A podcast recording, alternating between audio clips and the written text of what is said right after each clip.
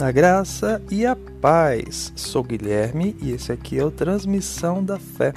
Nesse programa, trago nossos irmãos para falar um pouco de suas experiências com o Senhor e, com isso, edificar as nossas vidas. Vamos para o programa de hoje.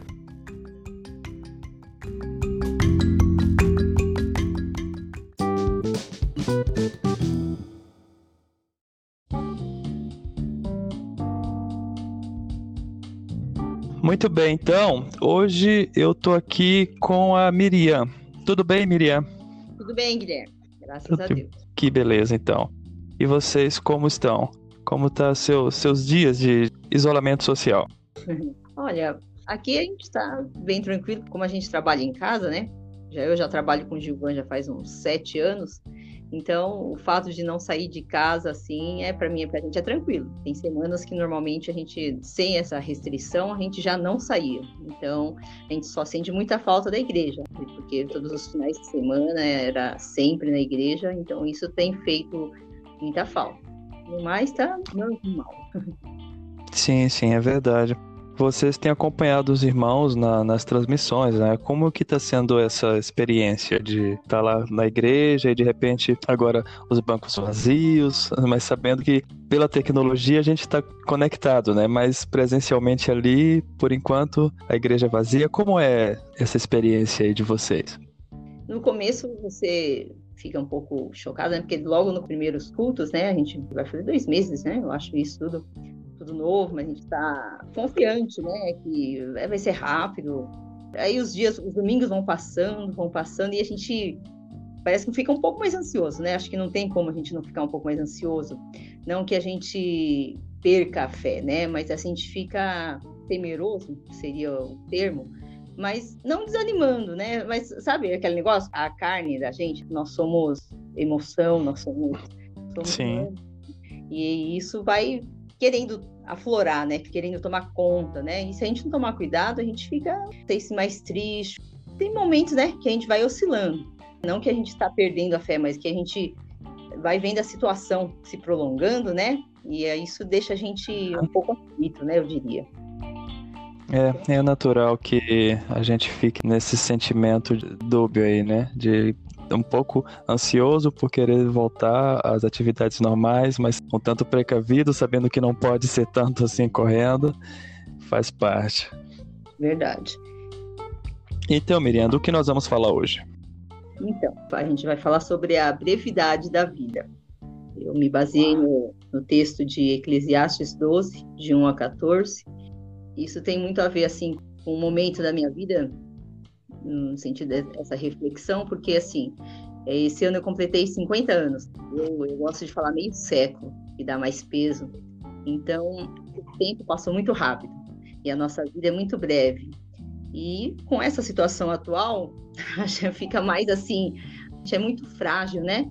E eu vejo essa fragilidade ainda mais nesses últimos dias aí, que a gente é, vê, vê depoimentos de pessoas que entram no hospital sexta-feira e domingo já não é mais, já não, não existe mais.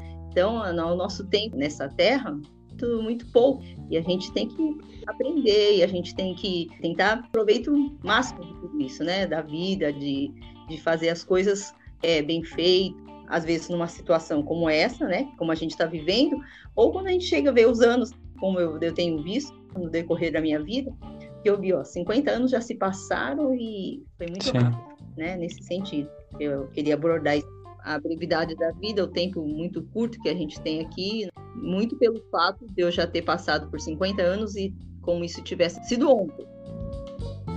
Então, Eclesiastes 12, do 1 a 14, diz assim: Lembre-se do seu Criador nos dias da sua juventude, antes que venham os dias difíceis e antes que se aproximem os anos em que você dirá: Não tenho satisfação neles antes que se escureçam o sol e a luz, a lua e as estrelas, e as nuvens voltem depois da chuva, quando os guardas da casa tremerem e os homens fortes caminharem encurvados, e pararem os moedores por serem poucos, e aqueles que olham pela janela enxergarem embaçado.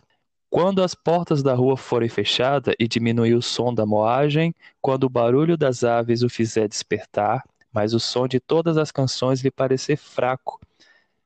Quando você tiver medo de altura e dos perigos das ruas, quando florir a amendoeira, o gafanhoto for um peso e o desejo já não se despertar, então o homem se vai para o seu lar eterno e os pranteadores já vagueiam pela rua.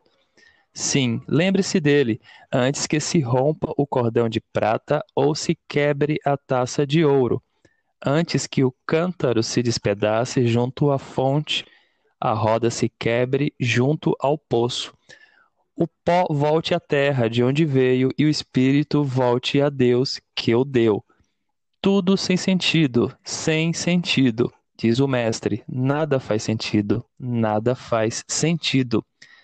Além de ser sábio, o mestre também ensinou conhecimento ao povo. Ele escutou, examinou e colecionou muitos provérbios Procurou também encontrar as palavras certas e o que ele escreveu era reto e verdadeiro.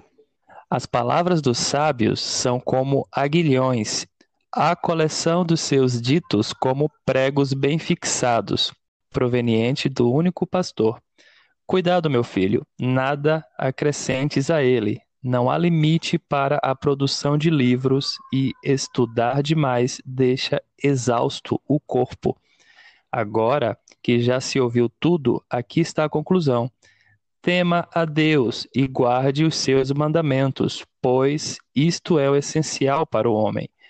Pois Deus trará a julgamento tudo o que foi feito, inclusive tudo o que está escondido, seja bom, seja mal geral, assim, eu gosto muito do início dele, essa descrição que ele faz, e na realidade ele está, antes, quando se aproxime anos, que dirá não tem nele satisfação, né? E daí ele descreve, na realidade, ali a velhice mesmo, né? A idade.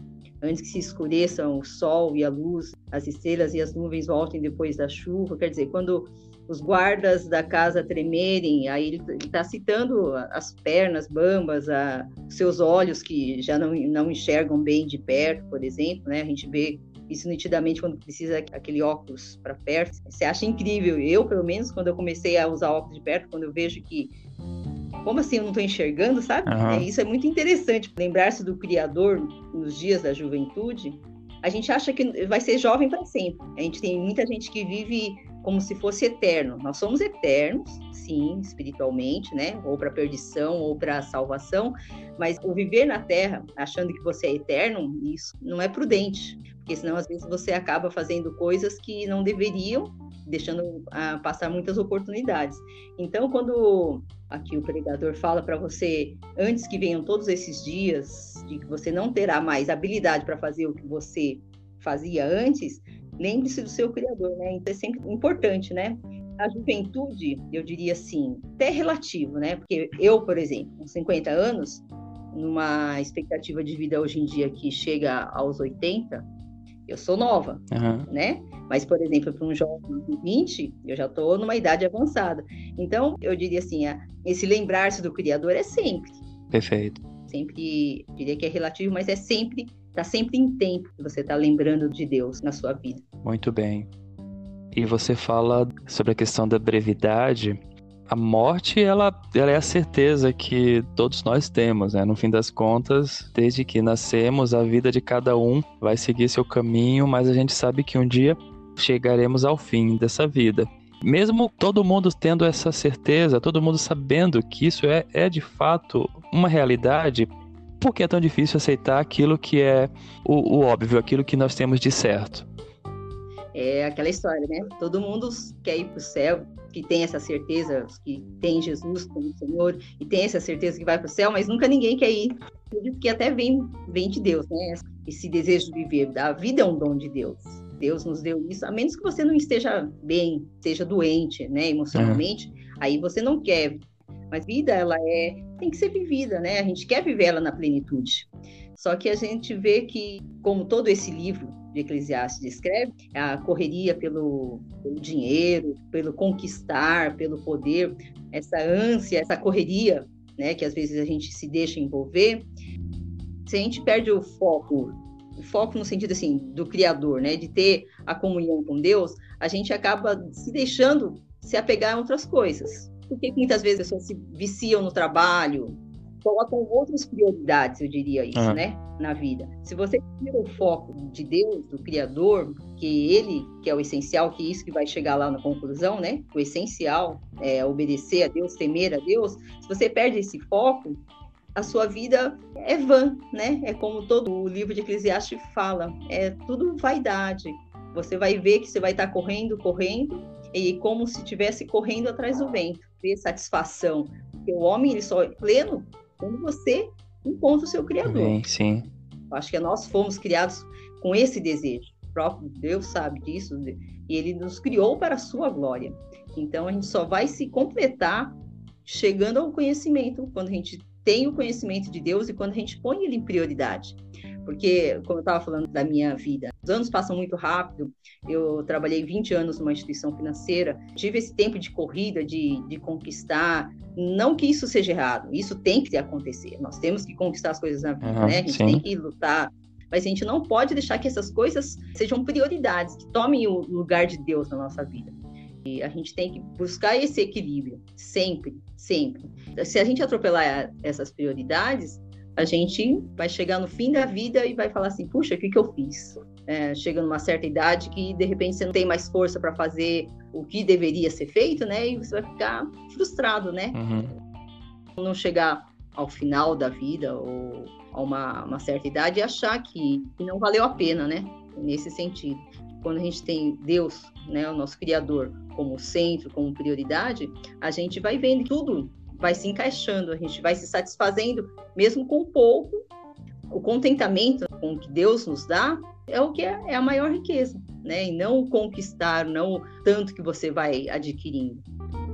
Maravilha. Esse ponto em de estar de fato contente, que aí é que está o, o segredo, né? Tá feliz com aquilo que o Senhor já nos deu e principalmente na questão relativo à, à graça, não é? E o demais, como ele mesmo diz, que a graça dele basta, né?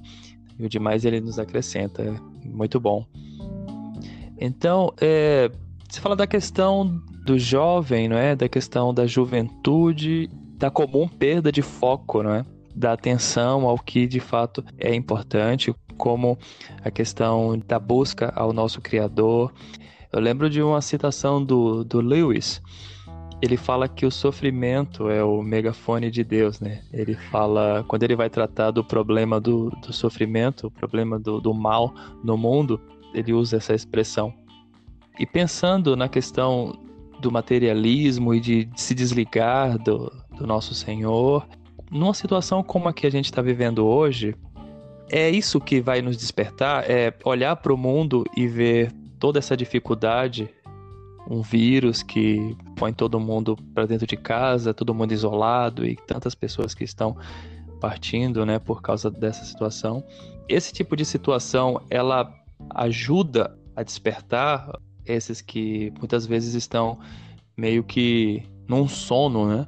A gente percebe muita gente trabalhando, apesar de estar na atividade ali, na, na força diária, na, naquela correria, mas espiritualmente é um sono que vivem. Você crê que assim é esse tipo de situação que muitas vezes ajuda a despertar? É o grito do, do, do megafone, como o Lewis falou, de Deus para os homens? Sim, Guilherme. Eu acredito que o sofrimento pode ser uma das formas que Deus use para nos acordar, para nos despertar do sono. Porque muitas vezes, quando as coisas estão tudo bem, quando está tudo bem com a nossa família, nossa saúde ok, a gente está empregado, a gente tende a esquecer da, de Deus e cai no perigo de até se achar autossuficiente, que a gente não precise dele. Até nessa situação de Lewis, ele fala que Deus sussurra através dos nossos prazeres. Como Deus está sussurrando, às vezes, se você não está atento, você não ouve. E é necessário, às vezes, ter uma situação como essa, que faz o mundo todo parar uma situação que inesperada, um inimigo invisível que começa a dizimar pessoas, assolar nações. Aí você tem que parar e ver realmente que a gente é pó e despertar desse sono do materialismo, da autossuficiência e reconhecer que sem Deus nós não somos nada, não é mesmo? É, vendo o texto de, de Eclesiastes, o capítulo 12 tem um contraste com o 11, né, o capítulo anterior. Lá ele está incentivando a aproveitar e se alegrar com a juventude, né? E, e nossa rotina, como é que a gente pode aproveitar bem esses nossos dias, né? Sem esquecer do nosso Criador, né? Sem tirar esse foco, como foi bem falado. Você falou que às vezes a gente passa a olhar para coisas que não é primordial. Como aproveitar a nossa juventude sem esquecer do nosso Criador? Sim, é aproveitando tudo que o Senhor nos dá, a família, desfrutando do trabalho, que o Senhor nos, nos, tem dado, buscando fazer as coisas bem feitas, né? A gente tem tantas oportunidades com essa história de a gente querer sempre mais, ou estar sempre olhando para a grama do vizinho, que parece sempre mais verde, essa insatisfação, né? Você querer ficar se comparando, se prendendo, sabe, a essas coisas, sentimentos do velho uhum. homem, como a inveja, a falta de perdão, quer dizer, tem várias coisas que impedem você de desfrutar uma vida plena, né? E então, Deus, ele já dá vários princípios para você ter uma vida é, bem-sucedida. Não quer dizer que você vai ser rico materialmente. Então, tem muitas pessoas que, por Sim. exemplo, se prendem a, a um rancor, uma falta de perdão, e ela pode ter o dinheiro que for, mas se ela não perdoar e, e isso for um peso para a alma dela, ela nunca vai ser uma pessoa feliz. Então, eu diria que a plenitude de você aproveitar a sua vida e ser feliz é você seguir os mandamentos que o próprio Jesus nos deixou, né? Que é amar a Deus sobre todas as coisas e amar o próximo como a si mesmo. Então, tem tudo a ver com o relacionamento entre as pessoas, deixar prender por mágoa, por rancor, falta de perdão, inveja, né? Você querer sempre o outro tem melhor, mais que você, e você querer isso. Então, tudo isso vai te tirar do foco. Então, dá para a gente viver bem nessa vida aqui e aproveitar os dias, né? Com tudo que o Senhor mesmo nos orienta. O alegrar-se na juventude, o alegrar-se na vida, vai depender muito das escolhas que a gente estiver fazendo. Sim.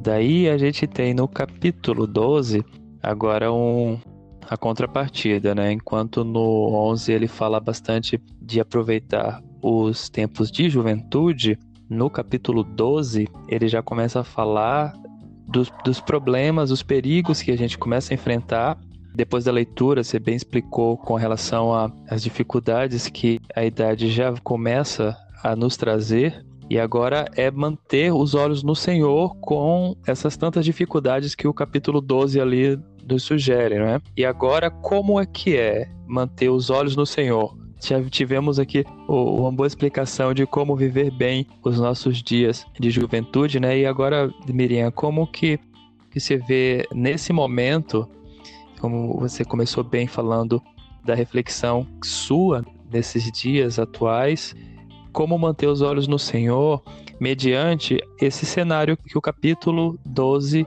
ele traz. Bom, trazendo para minha experiência pessoal.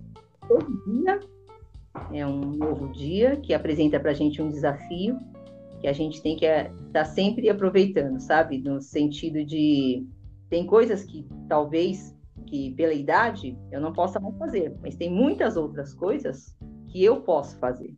Então eu diria assim que a gente nunca pode perder a esperança. Quando, lá no versículo 6, ele vai falar: assim, é, lembre-se dele antes que rompa o cordão de prata. O cordão de prata, ela é uma expressão né, usada é, na metafísica, né, que é a separação do, do corpo físico, a consciência com o corpo. Então, antes que se rompa o cordão de prata. Quer é. dizer, antes disso, ou seja, antes que você perca a consciência de vez, sempre há esperança. Então, mesmo que você não seja um jovem, você já seja uma pessoa adulta, madura, eu diria assim, eu ainda estou na metade da vida para alguns, como eu falei no começo, que a, a, juventude é relativa, né? Então, sempre tem esperança para a gente estar tá vivendo, fazendo melhor por tudo que nos vem à mão para fazer, entendeu? Então, quando a gente tem essa consciência, a gente não, não fica se lamentando por que, que eu não fiz isso ou por que eu não fiz aquilo, eu devia ter feito de um jeito, eu devia ter feito do outro, porque o passado já não volta mais. E a gente tem que aproveitar as coisas que nos vêm à mão para fazer. E fazendo de cada dia com Deus, né, o nosso Criador, fazendo as coisas que nos vêm à mão, fazendo bem feito. Nesse sentido, né, que eu vejo acontecer na minha vida, né? Eu vejo assim que eu tenho muitas coisas ainda para realizar, coisas que já foram, já foi. Passou, passou. O que eu posso realizar ainda tiver me vindo à mão, eu tenho que estar fazendo bem feito. É o que eu, que eu vejo. Que até o último instante ainda há esperança. Sim.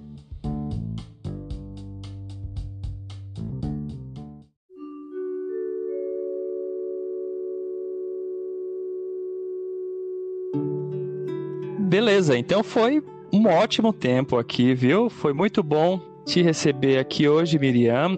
Esse tema de fato gera uma ótima reflexão, é uma coisa que precisa estar constante na nossa mente, né? Nossa vida, ela corre e de repente a gente perde de vista uma questão tão importante como essa, né? A nossa vida, de fato, ela é breve, precisamos aproveitar principalmente, né? voltada ao Senhor, voltada a fazer aquilo que o Senhor nos pede, voltada a servi-lo. E aí eu gostaria agora de te pedir que você deixe sua última mensagem aqui, fale com os nossos irmãos, deixe aí uma bênção para eles. Para concluir, eu vou ler o final de Eclesiastes 12, que ele fala assim: Agora que já se ouviu tudo, aqui está a conclusão. Tema a Deus e obedeça aos seus mandamentos, porque isso é o essencial para o homem. Então, a gente fala muito hoje de serviços essenciais, né? O que a gente tem mais ouvido, né? O que é essencial para o homem é uhum. é isso: temer a Deus e obedecer seus mandamentos. Porque sem ele, nós não somos nada, não somos ninguém, não vamos nos completar, porque ele é o nosso tudo, é porque dele, por ele e para ele são todas as coisas, né? Quando a gente tem essa consciência, é que a gente realmente Amém. vai ser pleno e vai se realizar. Então, é essa mensagem que eu queria deixar para meus irmãos.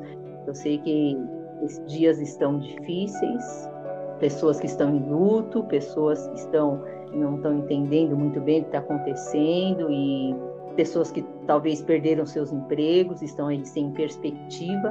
Ruim você ficar numa situação dessa mas a gente não pode perder a esperança. A gente não pode nunca perder a esperança, porque Deus é, é a nossa esperança. E na realidade, Ele que supre isso no nosso coração. É uma coisa assim muito interessante esse suprimento que Deus nos dá.